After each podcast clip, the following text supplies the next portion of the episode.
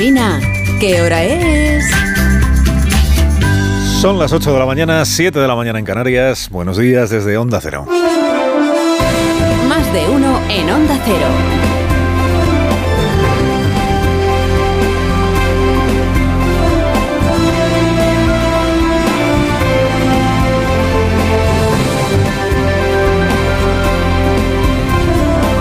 Tal? ¿Cómo están? Bienvenidos a una nueva mañana de radio. Estrenamos el 15 de mayo, 15 del 2023, día de San Isidro, festivo en Madrid, con acto institucional en el ayuntamiento de la capital, pero sin bolaños, de modo que no, no- no tendrá ni de lejos el eco que tuvo lo del 2 de mayo.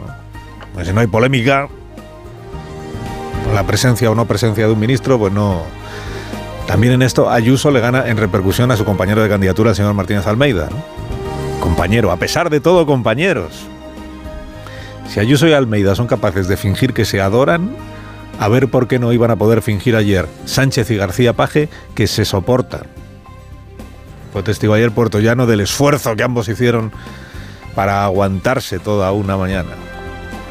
En ausencia de Bolaños y de cualquier otro ministro, hoy el alcalde de Madrid va a entregar las medallas de la ciudad que no se entere Podemos, pero una es para Ana Rosa. Ya te tocará, Pablo, ya te tocará. Dentro de unos años, cuando tu carrera periodística pues esté más asentada, ¿no? Que al final tú eres un chaval que está empezando en esto. ¿eh? Como es un acto institucional y como están allí los rivales de los otros partidos, Almeida, el alcalde, se va a abstener de hacer campaña. Espero. Y casi mejor, porque si la hiciera presumiría de que le va a regalar a cada recién nacido madrileño un chupete con el oso y el madro y el madroño. ¿Qué bebé no ha soñado con tener algo así nada más nacer? Un chupete con el símbolo de la ciudad de Madrid, que así es como se amarra a los votantes, José Luis. Dándoles lo que quieren los votantes desde el primer llanto, ¿no? ¿Qué quiere? ¿Un chupete? Pues el el- la administración te regala el chupete. O consiguiendo que se callen, porque el chupete también sirve para eso, ¿no? Deja de quejarte, baby votante. Estamos trabajando. A los padres del recién nacido, anunciado el PP madrileño, el PP de la, Ciudad de Madrid, a los padres del recién nacido les enviará el ayuntamiento, si Almeida sigue siendo alcalde, un código QR con los papeles del niño para la escuela infantil. El, el código de la beca para que puedan pagarse la escuela privada aquellos que no consigan plaza en las escuelas públicas, porque no dan abasto para toda la demanda que hay. ¿no? Bueno, la promesa, la promesa. Luego, si además de prometer lo de la beca, se sabe ejecutar a tiempo para que no eh, le ingresen el dinero a la familia un curso después de haberla solicitado, como pasó la última vez, que te retrasas, te retrasas, te retrasas y el dinero llega cuando el niño ya está haciendo el interrail. Gentileza del gobierno de España. Entre las promesas de los unos y de los otros, van a conseguir que lloremos el día que la campaña electoral termine. ¿Y qué será de nosotros luego? Ya nadie nos regalará nada una vez que pase el 28 de mayo. Tendremos que esperar a diciembre para que vuelva a ponerse en marcha el bombo de los regalos que anuncian los candidatos. Bueno, digo, nosotros ya nadie nos regalará nada, no- nosotros. Los votantes que tengan menos de 35 años, incluyendo los recién nacidos, y los que tengan más de eh, 65 años, incluyendo a los jubilados con la pensión máxima, porque para el resto no hay, es que no hay regalo ninguno, ¿eh? Entre 35 y 65 estamos muertos. eh, Desde el punto de vista de, los regalos electorales, entiéndame. Esto de Sánchez convertido en agente promocional de sí mismo ya es un poco caricatura, ¿eh? Con todo el cariño al presidente. Un poco caricatura. Mitin que da, regalo que reparte. Y a todo lo llama avance social. Ayer tocó el único colectivo que en este país no ha perdido poder adquisitivo, que son los jubilados. Que a su ocho y medio de subida de la pensión, ocho y medio por ciento, para que no pierdan poder adquisitivo, ahora podrán añadirle un descuento en las entradas del cine. Un descuento que abonaremos generosamente pues el resto de los ciudadanos. A mayor gloria del presidente, que es el que lo promete por nosotros, ¿no? Y es verdad, Sánchez reincide en lo del plagio, pues es verdad. Esto de subvencionarle el cine a los mayores de 65 lo inventó Esperanza Aguirre, conocida socialdemócrata. Lo inventó en Madrid cuando era la presidenta. Ya ha estado tacaño Sánchez, ¿eh? porque con ella se pagaba aún menos. Con ella los, los jubilados pagaban un euro por ir al cine un día a la semana. Con Sánchez van a ser dos. Lo que pasa es que Aguirre le puso un título bastante vulgar que era Mayores de Cine. Y Pedro le ha puesto un título pues ambicioso, que es Avance Social. En el próximo Consejo de Ministros, el próximo martes, vamos a hacer un nuevo avance social y es bonificar a los mayores de 65 años para que todos los martes vayan al cine y solamente paguen dos euros. Id al cine los martes, mayores de 65 años. ¿Y por qué dos euros, presidente? ¿Por qué dos euros? ¿Y por qué no ningún euro? Que no paguen nada. Sea, ya que se pone, ¿por qué no gratis total para los mayores de 65 años? ¿Qué se lo impide? ¿Y por qué solo los martes? O sea, ¿qué avance social es este que solo rige los martes? Esto no es nada. Los avances sociales tienen que ser toda la semana, presidente. O sea, avanzamos socialmente los martes y luego llega el miércoles y retrocedemos socialmente porque ya se les cobra la entrada completa. Pasa que los sábados no quieren ir al cine los jubilados. ¿O es que los sábados no hace falta que vayan porque las salas de cine ya tienen butacas vendidas suficientes, sin necesidad de que el, Estado entre ahí a incentivar para que vayan al cine? ¿Cómo que los martes? Y en el pueblo en el que no hay cine, ¿qué hacemos con los.? Ahí los jubilados no tienen descuento ni bonificación ni nada. Sea usted valiente, presidente, sea valiente, que le den tila a la Junta Electoral Central, ni caso a lo que diga la Junta Electoral, de no se pueden decir determinadas cosas, Consejo de Ministros en campaña, no sé qué. Anuncie usted a la vez el cine gratis para mayores y el teléfono gratis para los jóvenes, el móvil gratis, ¿no? Si Almeida regala chupetes, usted no se quede atrás. Usted regale consolas, zapatillas nuevas para zapatillas deportivas para los chavales. Y a todo lo llama avance social.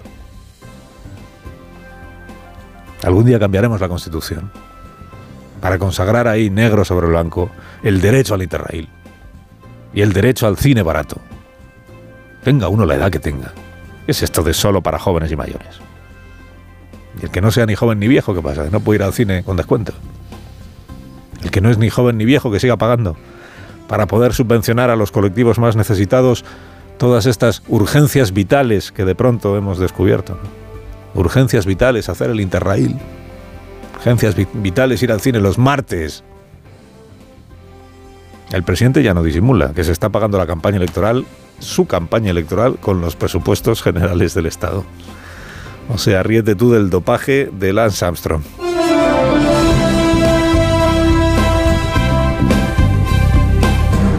Hay cosas que pueden ser legales, pero no son decentes. Teoría y práctica de la decencia. El viernes pronunció esta frase el presidente de la Casa Blanca en los jardines de la Casa Blanca cuando le preguntaron los periodistas españoles por las listas de Bildu. Claro, si el miércoles, cuando saltó la noticia esta de que Bildu mete 44 condenados, entre ellos condenados por asesinato, en sus candidaturas municipales, si el miércoles, cuando saltó la noticia, los portavoces socialistas hubieran dicho esto mismo de puede ser legal pero no es decente, igual la bola de nieve no habría crecido tanto. Pero claro, cuando tardas dos días en decirlo y lo haces después del Lendakari, la frase suena un poco a copia. Tienen derecho a presentarse en las listas, pero no hay derecho. Tienen derecho, pero no hay derecho, dijo el jueves el Lendakari Urcuyo. Es legal, pero no es decente, dijo el viernes el presidente Sánchez que es una frase resbaladiza, además, lo de es legal pero no es decente, porque tus críticos toman nota de la frase y te están esperando con la frase en la mano para la próxima vez que justifiques un pacto con Bildu en el hecho de que es un partido legal, que tiene presencia en el Parlamento y que les dijimos que si dejaban el terrorismo entonces podrían participar. Es legal, pero es decente. Pero es que añadió el presidente una segunda reflexión sobre estos etarras candidatos. Y creo que lo único que pueden aportar estas personas a la vida pública es un mensaje de perdón, de reparación y de arrepentimiento. Ya, ¿y Otegui? ¿Y Otegui qué puede aportar el presidente Sánchez? O sea, esto que dijo usted que criticando la presencia de estos tipos en las listas, ¿eh? que lo que tienen que hacer es arrepentirse y, trabajar por la concordia y no presentarse a una elección. Eh, ¿Otegui está exonerado de esto o también va por él? Porque Otegui también estuvo ahí. ¿eh? Es uno de los condenados por secuestro. Cumplió condena, claro. Luego volvió a ser condenado por trabajar para ETA. Es que Otegui debe su carrera política a haber sido uno de ellos, si no de qué.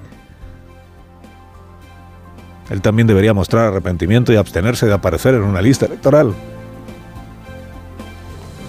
Pablo Ordaz firmaba ayer un artículo en el diario El País en el que recordaba aquellos años, muchos años, muchos años, en los que los medios de comunicación, sobre todo algunos analistas, eran expertos en interpretar los pozos del café, escrutaban cada comunicado de ETA y cada declaración de Arnaldo Otegui, queriendo encontrar alguna traza que invitara a la esperanza de un cambio de ciclo. decía Pablo y decía bien cómo después de cada declaración y de los análisis correspondientes, llegaba ETA y hacía lo que mejor sabía hacer, que era matar a alguien. Y luego en el pueblo del concejal asesinado se celebraba un pleno municipal de condena en el que los compañeros del difunto, fuera del PSE o fuera del PP, abrumados por la certeza de que podían ser los próximos, eran insultados por los simpatizantes de Batasuna, mientras los concejales de esta organización votaban en contra de las mociones que repudiaban el crimen. Las casas del pueblo incendiadas una y otra vez, blindadas como sucursales bancarias, permanecían abiertas y se resistían ante el terror. Aquellos tiempos, escribía ayer Pablo Ordaz, quedaron afortunadamente atrás. ETA fue vencida. Aquellos que resistieron a las botellas incendiarias y a las bombas Lapa, hoy comparten en la cola del cine, en la del supermercado, en el rellano de casa, comparten espacio con gente que deseó su muerte o que miró para otro lado. Tal vez nunca se les haga justicia a todos aquellos y aquellas que jugando al dominó en las, en las casas del pueblo, practicaron la resistencia civil frente al terror. Pero decía Pablo Ordaz, no estaría mal un poco de cariño, algo de reconocimiento, algo de cercanía, tal vez una declaración rápida, inequívoca, de rechazo a la última provocación de Otegui, aquel al que algunos analistas llamaron héroe de la retirada. No es suficiente decir que la presencia de antiguos terroristas de ETA en las listas de Bildu sea legal. Convendría también decir que duele esa presencia. Añado que convendría decirlo por principios, por convicción, en el minuto siguiente a que esa presencia se confirme, sin vacilar en cálculos sobre el aprovechamiento electoral y demostrando el compromiso que se presume con la decencia y con la memoria. Carlos Alsina en Onda Cero.